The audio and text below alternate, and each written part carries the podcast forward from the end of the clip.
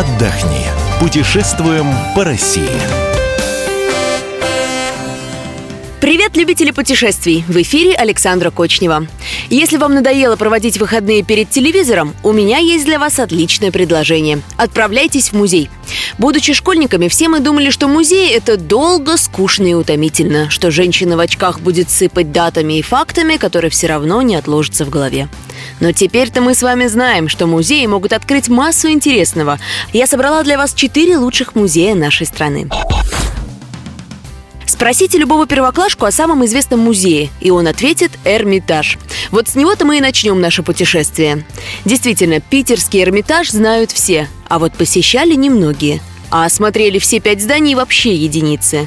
Хотя слово «Эрмитаж» в переводе с французского означает «жилище отшельника», сегодня это вовсе не уединенное местечко. В центре Петербурга постоянно выстраиваются очереди из желающих попасть на экскурсии. Что же там можно посмотреть, расскажет корреспондент КП в северной столице Илья Горбунов. Прославленный Петербургский Эрмитаж расположен в бывшем дворце русских монархов. Огромное собрание знаменитого российского музея сейчас занимает пять зданий. Всего в коллекции Эрмитажа более трех миллионов различных экспонатов. Попасть в него достаточно несложно.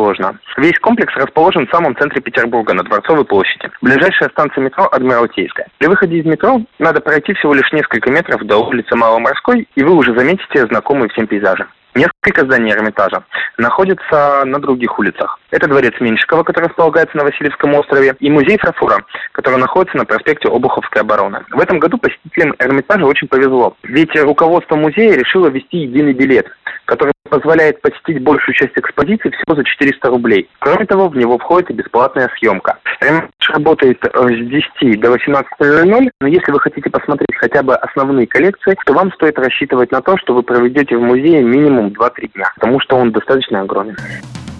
Как правильно заметил мой коллега, одного дня на осмотр Эрмитажа все равно не хватит. И если вы соберетесь в Петербург на несколько дней, не забудьте пройтись и по другим, не менее известным музеям города. В Кунсткамере, например, кроме легендарных заспиртованных младенцев, есть богатейшая коллекция традиционных нарядов и предметов быта разных этносов. Посмотрите на монгольскую юрту, на макет традиционного индонезийского дома, на расписных японских кукол, погремушки ткринских шаманов и другие этнографические чудеса со всего света. Еще один необыкновенный этнографический музей находится в Хабаровске. Конечно, только ради него на Дальний Восток не поедешь, но если вы вдруг окажетесь на берегах Амура, вспомните нашу программу и сходите в музей имени Градекова. Коллекция, собранная там, впечатлит вас своим размером и разнообразием. Подробнее редактор КП Хабаровск Юлия Кремнева. Хабаровский краевой музей был создан в 1894 году по инициативе Николая Ивановича Градекова, приамурского генерал-губернатора. Именно поэтому сейчас музей носит его имя и называется музей имени Градекова. В музее представлены более 10 экспозиций, посвященных природе Дальневосточного края, истории освоения земель в середине XIX века казаками под предводительством Невельского и Дьяченко. Несколько залов музея занимают экспонаты, посвященные флоре и фауне. В богатой и разнообразной природе Всероссийского Дальнего Востока удивительно сочетаются северные и южные формы субтропических и сибирских видов растений. Многим древним представителям флоры и фауны удалось пережить даже ледниковый период. Уникальные экспонаты экспозиции – скелет морской ковровый, открытая для европейской науки в середине XVIII века экспедиция Витуса Беринга в районе Командорских островов, корова была полностью истреблена всего за 27 лет. И сейчас единственный уцелевший скелет этой, этого уникального животного хранится именно в музее имени Градекова. В экспозиции есть уникальные экспонаты избыта народов Преамурья. Одежда из рыбьей кожи, утварь и сохранившиеся до наших дней деревянные языческие тотемы. В 50 метрах от музейного комплекса расположены два из трех известных для всех россиян символов Хабаровска, изображенных на пятитысячной купюре. Входы в музей для взрослых составляют всего 200 рублей, а для детей старше 7 – 70 рублей. Музеи работают практически все дни, кроме понедельника. Путешествие по музеям лучше всего отправляться на выходных. Да, народу по субботам и воскресеньям, конечно, побольше, зато не нужно торопиться. А еще некоторые музеи по выходным работают бесплатно. В Москве, например, школьники и студенты могут бесплатно попасть в Третьяковку каждое второе и третье воскресенье месяца.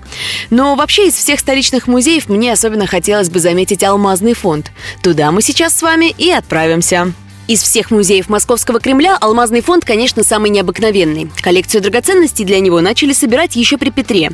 Он посчитал, что особо ценные украшения должны быть достоянием всей России, а не только царской семьи. Конечно, главным достоянием фонда считаются императорские регалии. Тут можно увидеть ту самую корону Российской империи, усыпанную бриллиантами, а также царский скипетр и державу. Кстати, легендарный золотой скипетр, который делали для Екатерины Великой, украшает самый известный в России камень – бриллиант Орлов. Его в начале 18 века привезли из Индии, и по сей день это самый крупный камень алмазного фонда. Его вес 189,5 карат, это почти 40 граммов. Свое имя он получил благодаря красивой легенде. По ней граф Орлов купил необыкновенный бриллиант у придворного ювелира и преподнес Екатерине Великой вместо букета ко дню рождения. Расположение императрицы ему вернуть не удалось, зато он стал известен по всей Европе, ведь ни у кого из монархов не было драгоценностей такого размера. Помимо императорских регалий в алмазном фонде хранятся различные ордена. Самый значительный, конечно, орден святого апостола Андрея Первозванного. Это самый первый орден Российской империи, а с 1998 года он снова считается высшей наградой в нашей стране.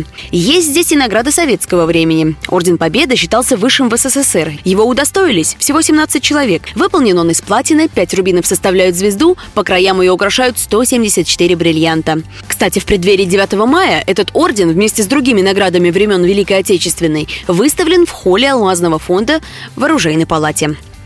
Итак, мы с вами посмотрели первый зал с историческими ценностями. Теперь передвигаемся во второй.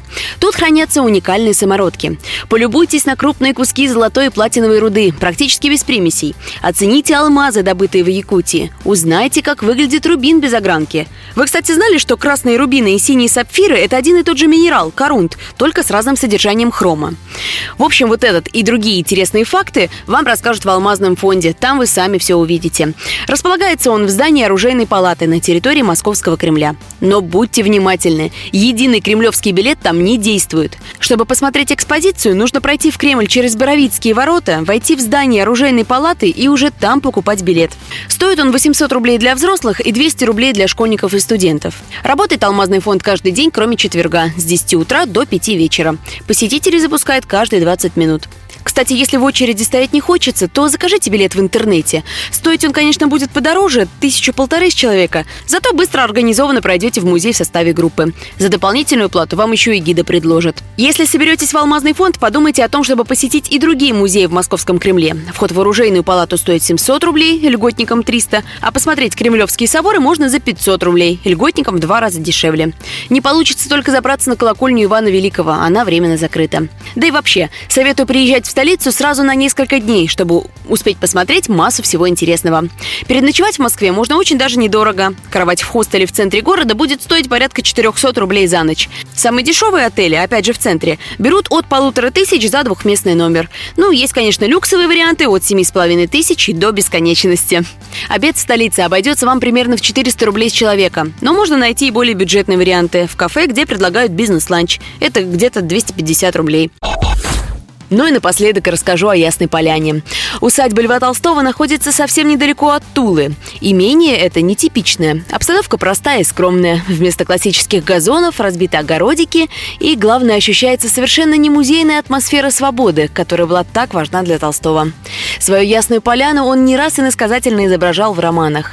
Что же это за место и как туда попасть? Расскажет наш корреспондент в Туле Артем Жильцов. Ясная Поляна – это родовое имение Льва Николаевича Толстого, как всем известно. Привычный Толстому облик усадьбы, во многом сохранившийся до наших дней, сложился в начале XIX века при деде писателя князе Волконском. В Ясной Поляне Толстой родился и провел большую часть своей жизни. Сегодня Ясная Поляна остается такой же, какой ее знал и любил Толстой. Мемориальные ландшафты поддерживаются в своем неизменном историческом виде. Как добраться до Ясной Поляны?